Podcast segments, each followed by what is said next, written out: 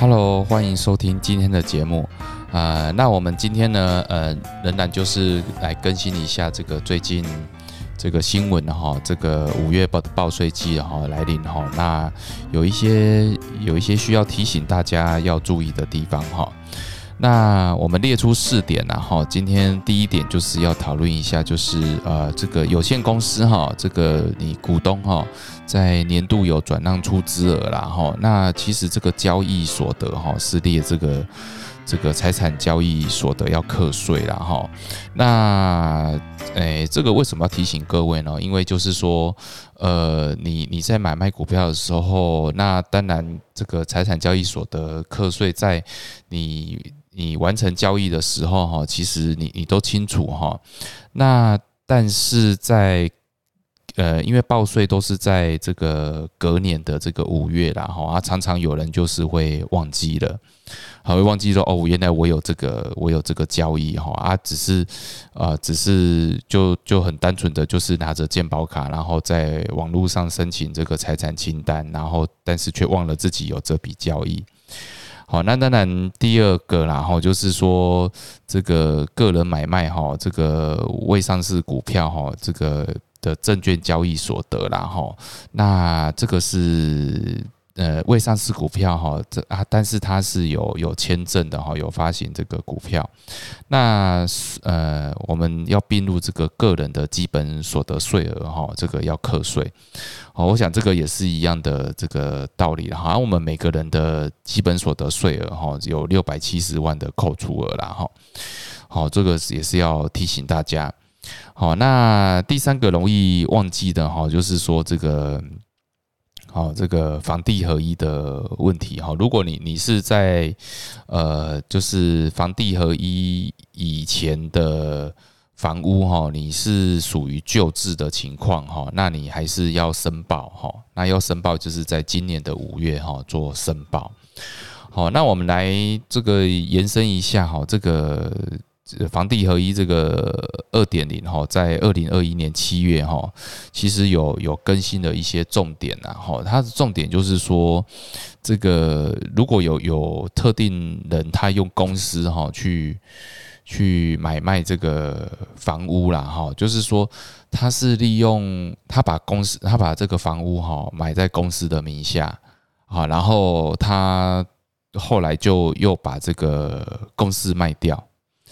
啊，公司卖掉是不是也是顺便把房屋卖掉了哈？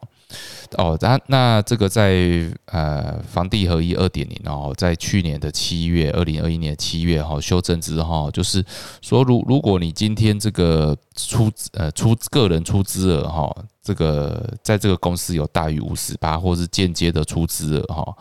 哦，大于五十趴哈，那而且这个公司哈，很明显的就是为了买卖这个房子而设立的啦哈，那这个部分哈，就也是会列入房地合一的这个期间计算啦哈，好，所以这个这个也是一个新的呃新的呃这个呃为了要抑抑制这个房市过热的情况哈，那这个提出的一个。提出一个方案呐，哈，那这个最近的这个房地合一的新闻，当然就是比较热的，就是说，啊，我们的央行总裁彭淮南哈，最近换了一个新的房子，好，那这个房地合一二点零哈，他就呃利用这个。呃，新的税制哈，就是呃，这个小屋换大屋哈，然后有一个呃全额退税的一个机制，然后那我们也来更新一下，就是说呃，这个房地合一二点零哈，它和旧制的房地合一哈，这个有有一些些的不同啦哈。好，那当然就是说，如果你小屋换大屋哈，这个呃，例如说呃啊。呃央行总裁他把之前旧的老房子哈卖掉，然后换了一个现在好像就是市价是呃就是九千八百万的两户打通的房子哈，那它基本上就是符合小屋换大屋，然后又有一个一个免税的额度哈可以使用哈，所以等于又是自住的需求。那自住的需求哈，这个新制哈，就是是指个人或配偶或是未成年子女啦哈。那未成年子女就是指十八岁以下的小孩，好，所以就是这三个其中一个要件哈，要要符合。然后第二个退税的额度就是你换大屋哈，你小换大是全额是退还的，那就是你换的越小哈，就是按比例退。所以当然我们鼓励就是说，如果是呃你要适用房地合一二点零哈，就是新制全额退税的话，你就是还是要换。比较好的房子啦，哈，那那基本上我在我们一般这个这个呃使用的习惯，应该是房屋越换越换越好啊，加上成本也是越来越高嘛，所以你基本上你的你的这个价格是会比之前还高的，然后我我想这个是很容易的，很容易的这个达到的标的哈目标啦哈，那啊第三个就是说你你重构重。你重构之后，这个房屋呢，你你在新制的二点零哈，就是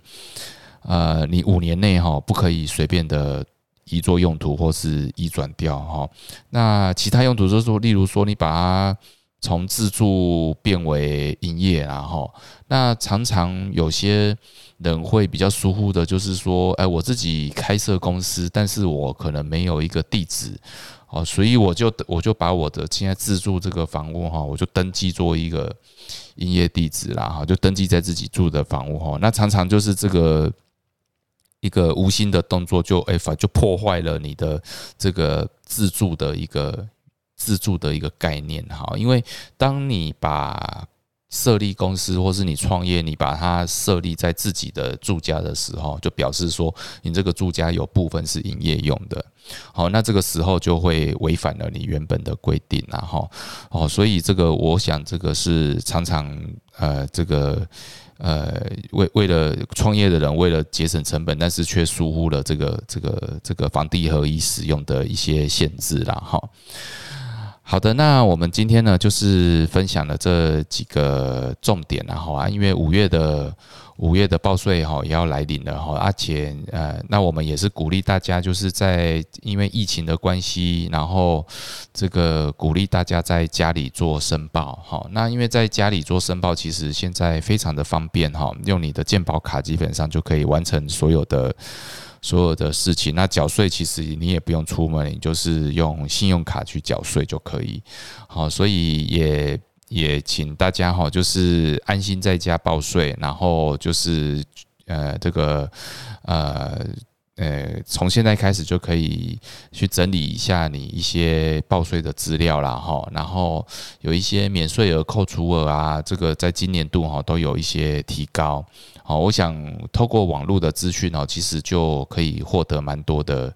蛮多的资料啦哈，然后你就在按部就班的把你手边的。资料去年的资料去好好整理一下，那尤其是银呃银行的一些利息呀，你你买房子的一些利息支出啦，哈，那比较大的支出就是你还有一些健呃看病啊健劳健保的费用啊，哈，我想这个都可以作为抵扣的依据了哈。然后那扣除额呢，就是很呃，就是你除了你薪资之外呢，那还有有没有一些其他的呃呃，这个小孩去就学啊，这个也可以扣掉。然后如果有租房子的话，哈，你也是要呃跟房东讨论哈，是否可以拿到这些这些相关的文件，然后可以让你去扣除。好的，那以上呢就是我们的节目的分享，好，那谢谢大家的收听，拜拜。